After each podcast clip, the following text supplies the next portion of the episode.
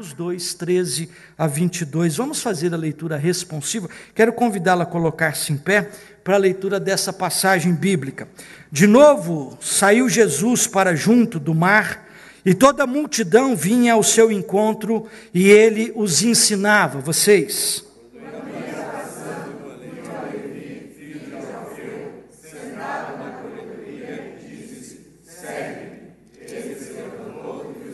Achando-se Jesus à mesa na casa de Levi, estavam juntamente com ele e com seus discípulos muitos publicanos e pecadores, porque estes eram em grande número e também o seguiam.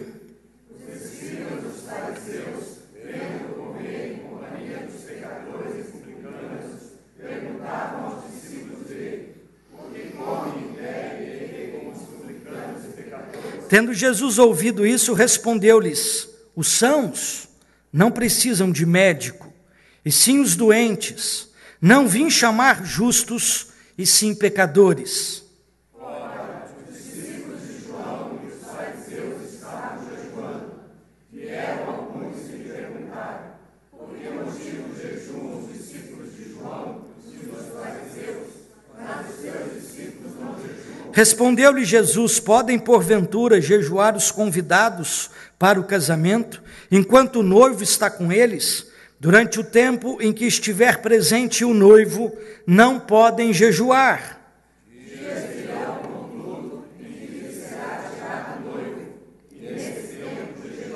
Ninguém costura remendo de pano novo em veste velha, porque o remendo novo tira parte da veste velha e fica maior ainda a rotura.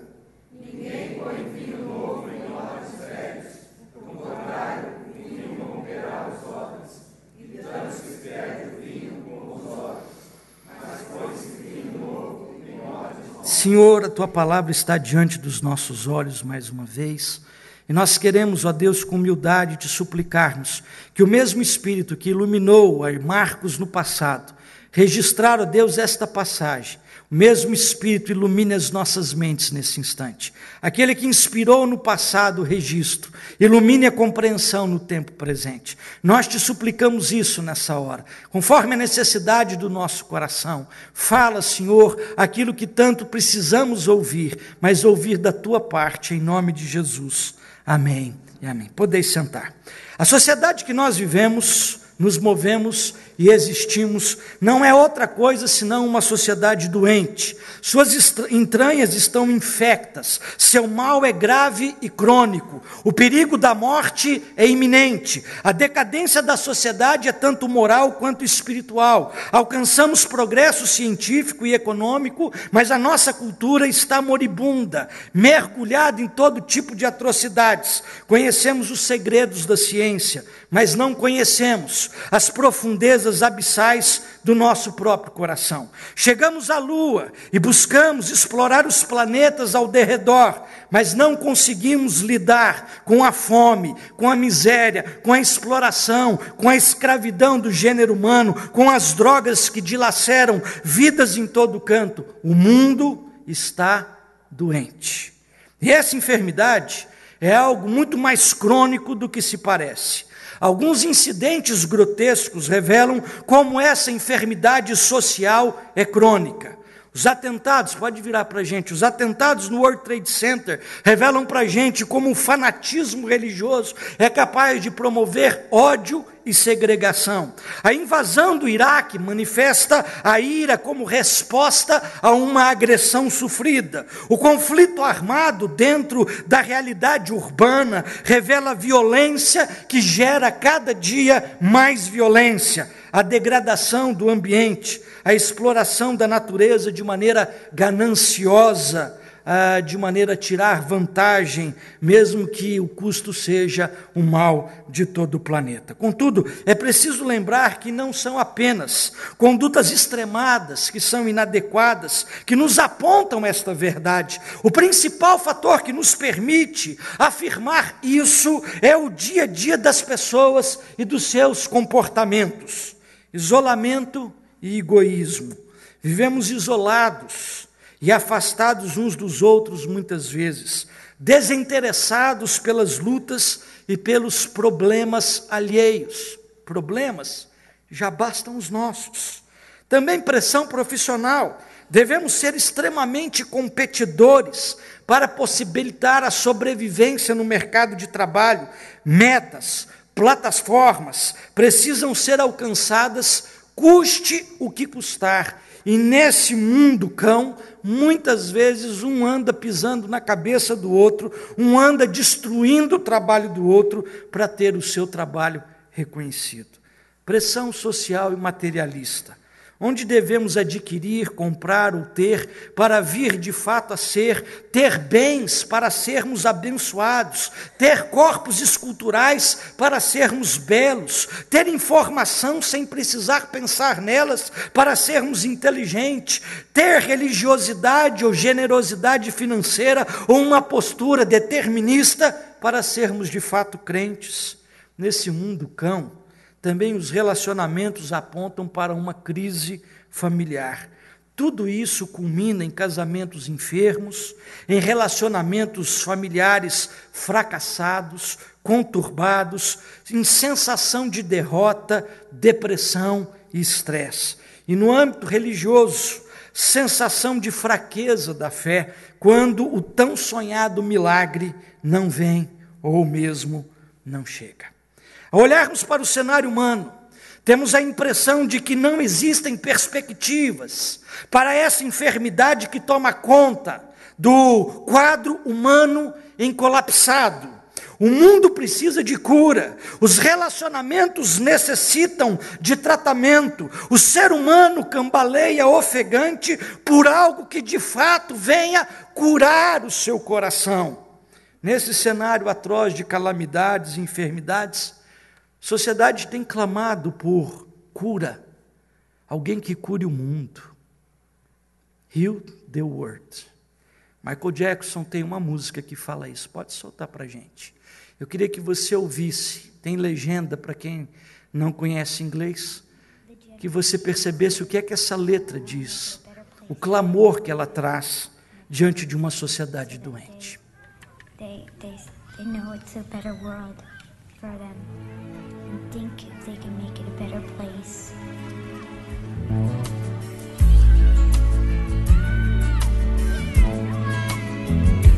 There's a place in your heart, and I know that it is love. And this place is much brighter than tomorrow.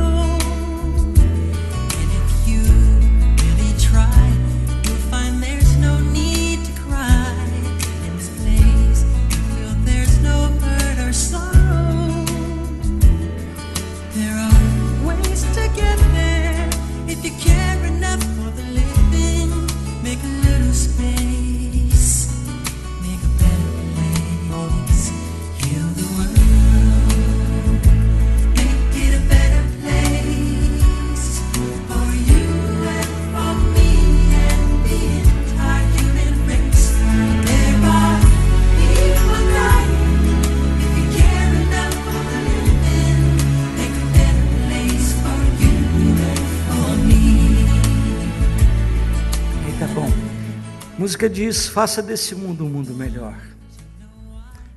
Cure esse mundo, ajude esse mundo. O texto que nós lemos nessa noite fala para a gente exatamente disso. Se você perceber, é a primeira vez no Evangelho de Marcos que aparece a expressão Jesus e os seus discípulos. E isso aparece pela primeira vez em todo o Evangelho de Marcos, no versículo de número 15.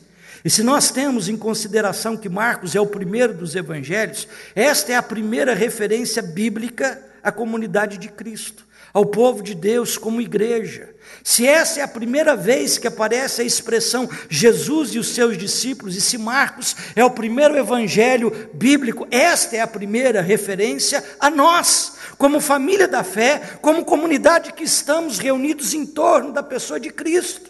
E quando nós olhamos para esse texto como essa inauguração, essa fundação da comunidade de Cristo, do povo da fé, da caminhada da gente da graça, há alguns elementos que estão presentes nessa passagem que são fundamentais para entendermos que o papel da igreja é ajudar o mundo.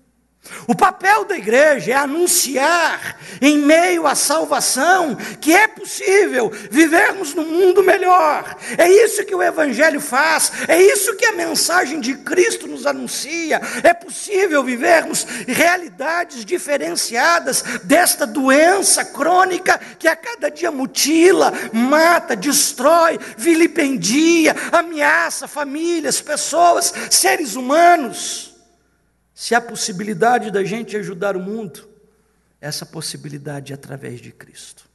Se a música de Michael Jackson traz para a gente um desafio, transforme o mundo que você viva, que você vive num mundo melhor. Essa possibilidade não é através da filosofia, não é através de tantas outras práticas, é através do Evangelho de Cristo. Porém, queridos, Há uma outra realidade que a gente precisa testar. A igreja está inserida como comunidade de Cristo a partir desta passagem bíblica há cerca de mais ou menos dois mil anos. E a pergunta que a gente faz: ela transformou o mundo em um mundo melhor? Ela curou o mundo? A igreja de Cristo inserida na sociedade que nós estamos, sociedade brasileira, que tem estimado cerca de 30 a 40 milhões de evangélicos, tem tornado o nosso país uma sociedade melhor para viver. Por que isso não tem acontecido? Se a mensagem do Evangelho de Cristo lá em Marcos é que a comunidade que estava em torno dele era possível transformar as estruturas sociais, políticas ao seu redor, de sorte que a vida se tornaria melhor. Por que que, dois mil anos depois, nós nos reunimos com um sentimento profundo de impotência, de um dever não cumprido, de uma realidade que não se concretizou, não se materializou? Porque muitas vezes, queridos, algumas perguntas precisam ser feitas, algumas indagações precisam ser levantadas. Será que nesses dois mil anos continuamos levando o nome de Cristo, mas será que nós continuamos a ser comunidade de Cristo? Será que nós não perdemos a nossa essência de ser na caminhada e ficamos apenas com a fachada? Não teria a igreja migrado para uma estruturação institucionalizada e perdido sua real percepção de sal da terra e luz do mundo? O que de melhor aconteceu no mundo com a inserção de uma comunidade que anseia uma realidade de vida melhor? Para fazer frente a isso, é necessário a gente olhar para o texto desse momento, o texto fundante dessa comunidade. E para a gente entender, olhe comigo o versículo de número 13: diz assim: De novo, de novo saiu Jesus para junto do mar. Jesus estava em Cafarnaum e nós já tivemos falando outra, outrora sobre uh, esse capítulo de número 2, capítulo 1 até o final do capítulo 2, versículo de número 12. Ele estava em Cafarnaum um dia inteiro, passando com os discípulos, e agora ele sai para perto do mar. E ali perto do mar, o texto diz no verso de número 13 que ele passa a ensinar as pessoas que vinham ao seu encontro. Interessante, e nós já dissemos isso em outra ocasião. Jesus, ele questiona o ambiente de ensino da palavra de Deus que antes ficava restrito às sinagogas. O templo era o lugar do sacrifício, o templo era o lugar do perdão, o templo era o lugar dos sacerdotes, mas o ensino da palavra era feito nas sinagogas nas aldeias, nas cidades, sinagogas eram construídas para que a palavra fosse estudada. E Jesus vai além disso. Nós vemos Jesus diversas vezes na sinagoga, mas são inúmeras as informações que dão conta de que Jesus ensinou a palavra à beira do mar, na casa em Cafarnaum, em diversos outros lugares, não algemando a palavra a determinados contornos religiosos. Mas o texto continua seguindo. Quando ele volta dessa realidade, desse passeio à beira-mar, onde passou a ensinar as pessoas que com ele se encontravam, ao retornar, ele passa por uma agência alfandegária, por um posto da Receita Federal. É isso que o texto diz. E como é que era a Receita Federal daqueles dias? Não eram funcionários públicos. Hoje a Receita Federal está relacionada ao governo. Naqueles dias, as pessoas que estavam eh, inseridas no papel de cobrarem impostos, eles eram franqueados do governo romano. O governo estabelecia um valor X para se abrir uma agência coletora de impostos em determinado lugar. E se você tivesse interesse de ser essa pessoa, você pagava essa tarifa ao governo romano e você passava a ter o direito de ser ressarcido daquilo que você antecipadamente já deu ao governo. Então você cobrava o imposto do povo em nome do governo, mas o dinheiro não ia para o governo. O governo já tinha recebido o dinheiro quando você comprou a franquia para exercer esse seu papel de coletor de impostos. De tal sorte que aquele que passava a cobrar os impostos, certamente ele cobrava mais, porque ele tirava ganho em cima daquele investimento que havia sido feito de maneira financeira. Ora, Jesus passa por uma urgência alfandegária, uma coletoria de impostos, e ali estava um homem entretido no seu trabalho, sentado, provavelmente calculando, rabiscando, fazendo projeções. Jesus passa por ali e o convida: segui-me. E a Bíblia diz que ele larga tudo e vai atrás de Jesus. A cena seguinte, a partir do verso de número 15, Jesus se encontra na casa desse cidadão que tinha nome de Levi. Levi era o coletor de impostos que agora acolhe Jesus na sua casa. Veja bem, o banquete que Levi dá para Jesus não era uma festa de pequenas proporções. Por que é que a gente diz isso? O texto diz no verso 15: achando-se Jesus à mesa, à casa de Levi. No grego, essa expressão diz mais ou menos assim: deitado Jesus em uma poltrona na casa de Levi. É, por que, que achava-se Jesus à mesa e a tradução talvez mais literal fosse deitado Jesus numa poltrona? Porque ah, as refeições, quando eram tomadas de maneira singela, elas aconteciam da seguinte maneira: a pessoa sentava, cruzava as pernas e comia com as coisas na mão, ah, de pernas dobradas, cruzadas, sentadas. Quando era um banquete, e se esse banquete tivesse proporções maiores, eram colocadas almofadas, eram colocadas poltronas, e as pessoas é, reclinaram-se, reclinavam-se sobre elas, voltadas para frente, de sorte que os pés ficavam para trás, para não contaminar a comida que estivesse em cima da mesa. Mas esse tipo de coisa só acontecia quando o banquete era grande. E é exatamente esse tipo de alusão que o texto grego faz menção, de uma coisa grande. E de fato, talvez fosse, porque o texto diz que muitos publicanos e pecadores estavam na casa, bem como escribas dos fariseus. Gente de montão. A festa era grande, a festa não era pequena.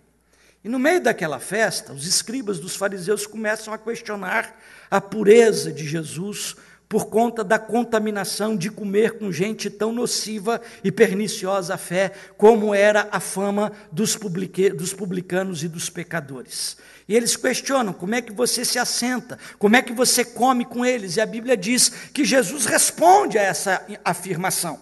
Interessante que eh, alguns comentaristas dizem que eles levaram em consideração, nessa frase, nessa fala, eh, um ditado que nos é muito conhecido: Diga-me com quem tu andas. E eu te direi quem és. Vamos repetir junto? Diga-me, e eu te direi. É mais ou menos isso que os escribas dos fariseus disseram para Jesus. Como é que se anda com gente desse jeito? Diga-me com quem tu andas, e eu te direi quem tu és. A isto, Jesus rebate dizendo: é, os sãos não precisam de médico. Jesus diz assim: os sãos não precisam de médico e sim os doentes. Não vim chamar justos e sim pecadores. Jesus rebate esse ditado dizendo: isso vale para tudo na vida. Agora, se alguém que anda com doente é o quê? É doente? Jesus diz: não, é médico. O médico anda com o doente. Então, se Diga-me com quem tu andas, que eu te direi quem tu és. Para a analogia de pecadores, Jesus rebate dizendo: Eu sou o médico que anda com os doentes a fim de curá-los. E imediatamente eles mudam de atitude para falar do jejum. Aqui Jesus rebate dizendo: Olha, uh, eles não vão jejuar porque o noivo está com eles. E é bem conhecido na tradição judaica que enquanto há festa de casamento, não há jejum. Uma coisa eu quero dizer para vocês ah, ninguém põe remendo novo em roupa velha, porque o pano do remendo vai destruir o resto da roupa. Ninguém põe vinho novo para amadurecer naquele saco de couro chamado odre, feito da pele, do couro, do carneiro, porque o odre não vai suportar o tempo e vai se romper, perdendo-se tanto um quanto o outro. Pois bem, diante desta expressão, deste quadro que nós acabamos de ver, há uma pergunta que precisa ser feita. Essa comunidade que estava sendo fundada por Jesus e que pela primeira vez aparece implícita no verso 15, estavam juntamente com Jesus e com seus discípulos muitos publicanos e pecadores. Essa comunidade tem um desafio: tornar o mundo melhor. Pense sobre gerações e elas dizem: nós queremos fazer deste mundo um lugar melhor para nossos filhos e para os filhos dos nossos filhos, para que eles saibam que este é um mundo melhor para eles e acreditem que podem fazer deste lugar um lugar ainda melhor. Há caminhos para se chegar lá. Se você se importa o suficiente com a vida, abra um pequeno espaço, crie um lugar melhor, cure o mundo, faça dele um lugar melhor para você e para mim para toda raça humana. Como curar o mundo? Como torná-lo um lugar melhor? Algumas lições aqui importantes para nossa reflexão. Primeira delas, se nós queremos tornar o mundo melhor, é preciso vencermos o egoísmo. Como comunidade cristã e como pessoas de per si. Para tornar o mundo melhor, não é possível tornar o mundo melhor sem que primeiro nós travemos uma batalha gigantesca contra o egoísmo. Veja bem, queridos, Mateus ou Levi estava na sua coletoria, Mateus estava preocupado com os seus negócios, Mateus estava preocupado com a sua arrecadação, Mateus estava preocupado com o seu futuro, Mateus estava preocupado, como outros publicanos, em amealhar mais recursos materiais para ter uma vida gorda, satisfatória. Estava ali preocupado, talvez calculando, talvez materializando as suas preocupações, os seus sonhos umbilicais, internos, viscerais, preocupados consigo mesmo, tão somente. Passa Jesus por ali. Certamente Levi já havia se encontrado com Jesus. Certamente Levi já tinha visto Jesus, talvez no capítulo 2, curando a sogra de Pedro, expulsando demônios, fazendo outros tipos de manifestações. E quando Jesus passa na porta da sua coletoria e faz-lhe um chamado, chamado de Jesus, era um chamado para renúncia. Não há vitória no mundo melhor que não implique numa renúncia do egoísmo e do egocentrismo. As nossas lutas, as nossas guerras, as nossas brigas, os nossos confrontos são retroalimentados por esse desejo do egoísmo. De termos o direito, a vez, a voz, de termos reconhecimento. Jesus passa por Mateus, por Levi e diz: venha. Há uma luta interna, há uma a um conflito interior, largar tudo e seguir após Cristo. Quantas vezes nós nos vemos num conflito nas nossas vidas sobre as coisas que nos são pertinentes, as coisas que nós amamos, as coisas que nós não abrimos mão, os sonhos que nós temos nutrido e acalentado há tanto tempo, para nós termos um mundo melhor. O mundo não vai ser melhor se o seu vizinho for melhor. O mundo vai ser melhor se você começar a ser melhor. Se em Cristo você ouvir o chamado para confrontar o trono do egoísmo que está instalado no seu coração. Se você for capaz de deixar a coletoria dos seus sonhos, para humildemente seguir atrás daquele que era o filho do carpinteiro, que não tinha lugar onde repousar a cabeça, diante de um homem que amealhava recursos e grandes somas de dinheiro, Zaqueu era um coletor de impostos, Zaqueu era um homem riquíssimo, mas Zaqueu também gozava da mesma fama que todos os demais agentes de cobrança de impostos gozavam. Roubador, ladrão, mas era rico, havia alcançado essa situação. De repente, Jesus passa por ali e diz assim: Você está disposto a sair da coletoria dos sonhos da sua vida? para seguir a mim. Ah, queridos, nós nunca vamos ter um mundo melhor enquanto nós não estivermos dispostos a vencer em Cristo o egoísmo. Uma instituição de caridade nunca tinha recebido uma doação de um dos maiores advogados da região, um dos homens mais ricos da cidade.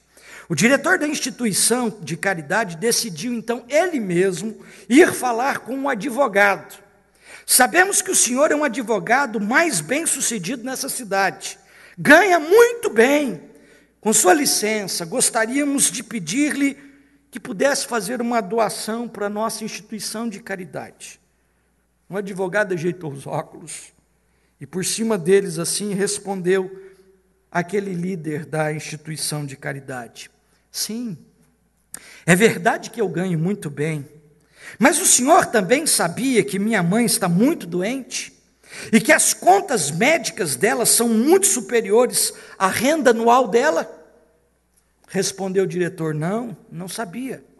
E ele continuou dizendo: E que eu tenho um irmão que é cego e desempregado, e que o marido da minha irmã morreu num acidente de carro e deixou ela sem um tostão, com cinco filhos menores para criar, o senhor sabia? E o diretor constrangido declarou: Olha, eu não tinha a menor ideia de tudo isso. Então, o advogado respondeu: Se eu não dou um tostão para eles, por que eu iria dar para vocês? Se eles, em toda essa necessidade, não recebem um tostão da minha parte, por que é que eu vou dar para vocês? Vença o seu egoísmo, meu querido. Vença o seu egoísmo. Se o clamor de um mundo como igreja estamos plantados, pede uma sociedade melhor, a sociedade só vai ser melhor quando as pessoas deixarem de serem egoístas.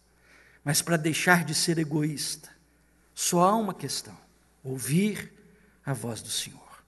Nada, não existe absolutamente nenhuma outra realidade nessa sociedade humana capaz de nos tirar do trono, do coração de cada um de nós.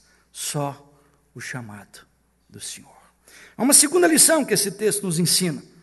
Se nós queremos um mundo melhor, para tornar um mundo melhor, vença o indiferentismo com solidariedade.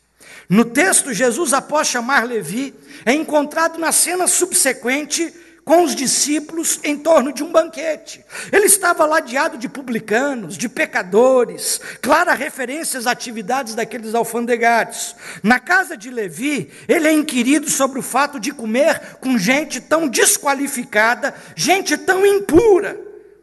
Para os judeus, o Talmud proibia fazer refeições com estranhos mesmo sendo judeus, pois tomar parte à mesa com estranhos poderia contaminar a pureza cerimonial e cultural. E. Pedro foi certa vez repreendido por Paulo, lá no livro de Gálatas, pois ele se afastara dos gentios quando da chegada dos judeus, já que eles todos estavam à mesa da fraternidade. Jesus se identifica com os pecadores. Sentar-se à mesa para o judeu é símbolo de identificação. Solidariedade é símbolo de aproximação. Ninguém senta à mesa entre os judeus com estranhos. E fazer isso, ainda tomando refeição, era alguma coisa muito parcimoniosa. Por quê? Porque comer qualquer tipo de alimento, não cuidado como as leis requeriam, tornava o sujeito, o celebrante daquela mesa, alguém que precisaria passar por purificação. Por isso, os religiosos daqueles dias evitavam todo tipo de assentar-se à mesa para tomar refeição em meio a banquetes, festas ou reuniões com pessoas às vezes desconhecidas. Jesus se identifica com os pecadores. Aliás, queridos, a comunidade da fé, a comunidade de Cristo é identificada no verso 17, dizendo: os sãos não precisam de médico. A igreja de Cristo não é uma igreja saudável. Como pessoas, nós somos doentes e precisamos tratar as nossas enfermidades. Mas muitas vezes, de maneira triunfalista, ufanista, nós nos portamos como verdadeiros santarrões da história. A igreja precisa voltar o seu entendimento de que, na verdade, ela é um hospital antes de ser qualquer outra coisa. É um lugar onde Jesus trata das nossas enfermidades. E é isso que Isaías, no capítulo de número 53, nos apresenta. Ele levou sobre si as nossas enfermidades, as nossas dores, tomou sobre si. O castigo que nos traz a paz estava por sobre ele, e pelas suas pisaduras nós fomos sarados. Este lugar do povo de Deus é um lugar onde as minhas dores são tratadas pelo Senhor na identificação, na solidariedade com o meu irmão, no apoio mútuo, entendendo a sua crise, a sua luta, a sua angústia, ao mesmo tempo que sou entendido nas minhas. A igreja é um lugar de terapia, mútua terapia, um lugar onde nós vencemos e tornamos o mundo melhor a partir da solidariedade e não do indiferentismo. Entender a missão de Deus em Cristo é falar de solidariedade. Jesus se fez homem em solidariedade à raça humana. Porque se Jesus fosse indiferente à nossa condição, o apóstolo Paulo, escrevendo aos Filipenses, diz exatamente isso. Ele, subsistindo em forma de Deus, não precisava ter vindo aqui, não precisava ter se assumido como homem, não precisava ter assumido a minha e a sua condição. Se o indiferentismo fosse o caminho de tornar o mundo melhor, Jesus não teria vindo até nós.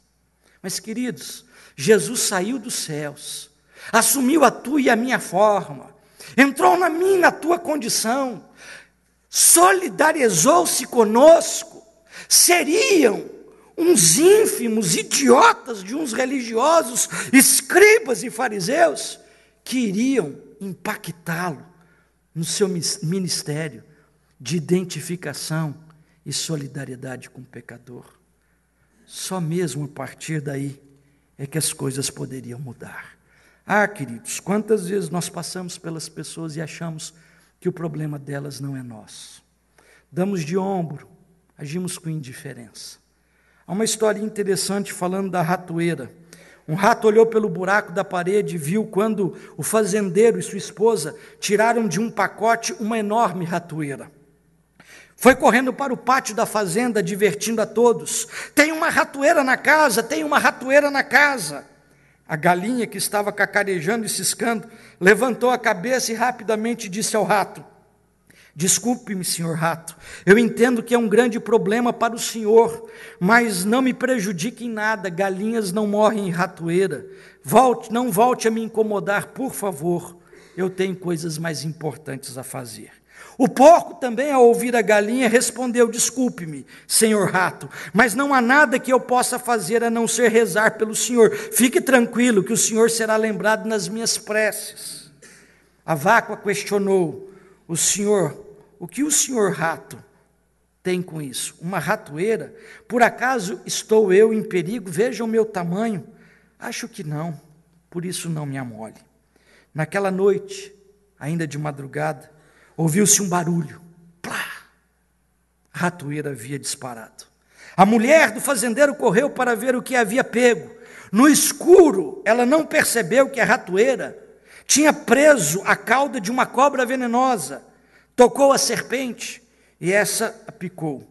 Ela foi medicada no hospital, mas voltou para casa com febre. O fazendeiro mandou matar a galinha e fazer uma canja para reanimar a sua esposa. Com a doença da mulher continuava, os amigos e vizinhos vieram visitá-la para alimentar aquela quantidade de gente. O fazendeiro matou o porco e fez comida para o povo. Ora, a mulher acabou morrendo. E o fazendeiro, não podendo arcar de imediato com as despesas do funeral, vendeu a vaca para um frigorífico da região para comprar o caixão. Nada tenho com isso. Da ratoeira, só o rato escapou. Solidariedade, queridos, é muito mais sério do que a gente menciona. Se nós queremos fazer um mundo melhor, vença o seu egoísmo, vença o seu indiferentismo com solidariedade. Terceiro lugar, para nós tornarmos este mundo um mundo melhor. O mundo só será melhor quando a religião entender que o grande motivo de celebração é a vida. O grande motivo de celebração é a vida. Ali estavam escribas e fariseus, e eles estavam numa festa, e é curioso, porque se eles não faziam parte da festa, se eles não tomavam a mesa com os publicanos, se os publicanos e pecadores eram pessoas é, corrompidas nos seus costumes, por que é que eles estavam ali? Por que, que estavam na festa? Estavam para policiar a vida alheia, estavam para criticar a atitude dos outros, estavam para condenar as atividades na vida social das pessoas. Jesus estava ali para celebrar a vida. Ali tinha gente ruim, não menos ruim do que tem aqui nessa noite, mas Jesus estava no meio deles porque se havia uma possibilidade daquela gente ruim se tornar boa, era a presença de Jesus. Jesus entrou na casa de Zaqueu, publicano. Zaqueu era notadamente conhecido como um homem ruim. Foi a presença de Jesus que mudou a história daquele homem. Manassés queimou seus filhos a demônios. Entregou seus filhos como rei de Israel a demônios até que a palavra de Deus se fez diante de Manassés. E ele se arrependeu e tornou-se alguém melhor. Tornou um mundo melhor. Queridos, a palavra é Cristo. Ele é o Logos eterno de Deus. Se há possibilidade deste mundo ser melhor, é a encarnação desta verdade, da celebração da vida em Cristo nos nossos no nosso dia a dia. Quantas vezes nós estamos celebrando uma religião hipócrita, farisaica, preocupada com jejum, mas distante daquele que é o Senhor de todas as coisas, coando o camelo, ou coando o rato e engolindo o camelo.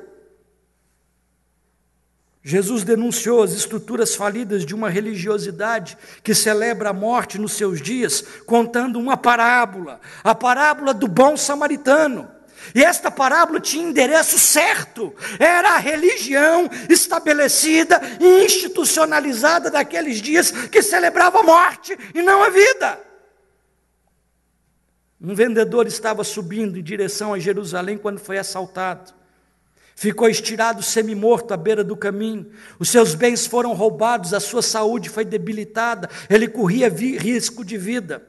Passou por ali um sacerdote. Ninguém poderia ser mais identificado com a religião do que o exemplo do sacerdote. Ele olha e indiferentemente vai embora. Passa um levita que cuidava das coisas do templo e de outras atividades mais relacionadas à religião e ao culto. Passa, vê e vai-se embora. Passa um samaritano. Era o herege daqueles dias. Era o homem cuja religiosidade era espúria, por intermédio de quem os judeus ah, alimentavam um imenso, ah, uma imensa repulsa. O samaritano para e cuida daquele homem. Trata da vida, investe vida, dá vida, paga para que haja vida. A gente só pode dar, queridos, aquilo que a gente tem. Certamente os fariseus daqueles dias, os escribas daqueles dias, não podiam celebrar vida, pois eles não conheciam a vida. Eu sou o caminho, a verdade e a vida, dizia Jesus.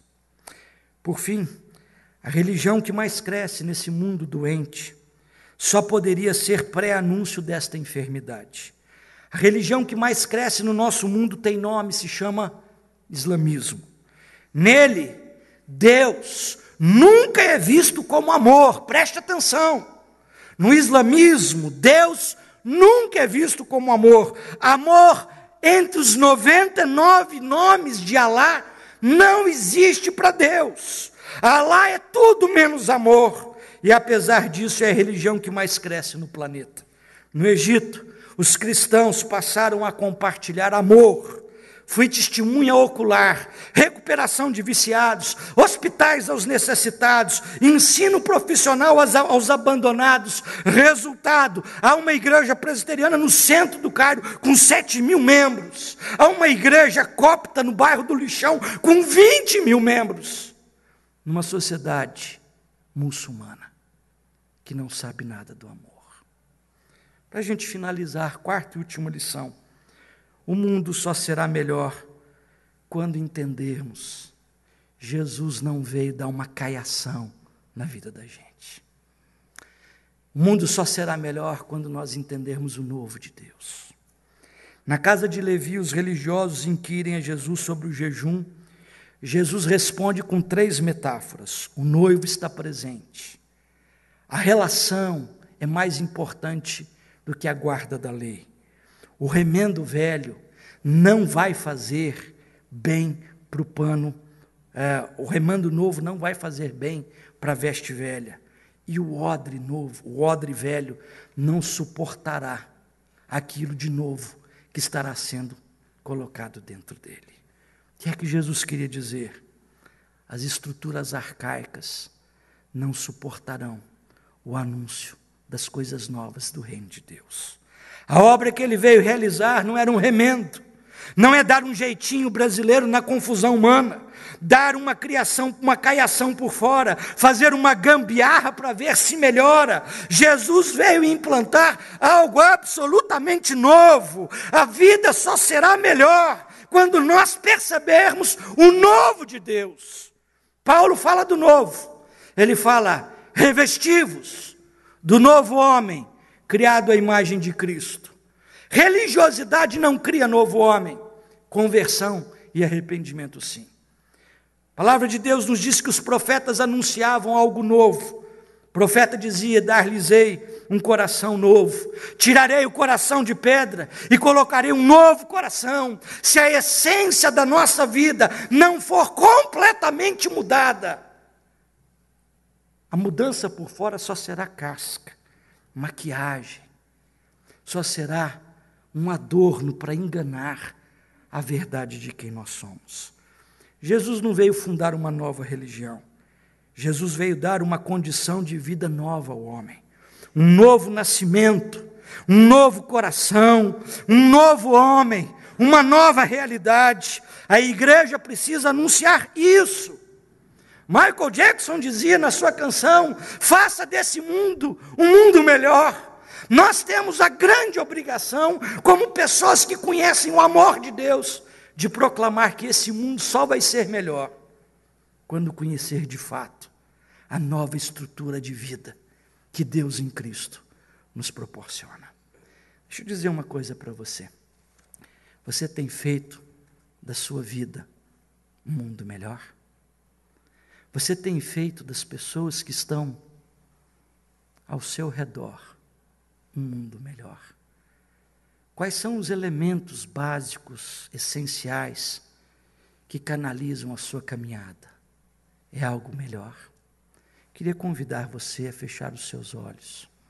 Talvez você esteja aqui na igreja nessa noite, como em tantas outras noites, mas ainda não conheceu o novo de Deus. Ainda não conheceu o novo nascimento, ainda não experimentou do chamado do Senhor, não foi revestido do novo homem à semelhança de Cristo Jesus, não teve o seu coração transplantado por um coração que é a cara do Senhor. Eu queria te convidar nessa noite. Meu coração fica angustiado quando eu ouço essa música. Faça desse mundo um mundo melhor. Você pode fazer isso. Na verdade, só quem pode é a comunidade de Cristo. Porque só ela conhece a mensagem do novo de Deus. A nova sociedade, o novo reino, o novo mundo, as novas relações que são estabelecidas a partir da graça, do amor, da solidariedade de Cristo Jesus.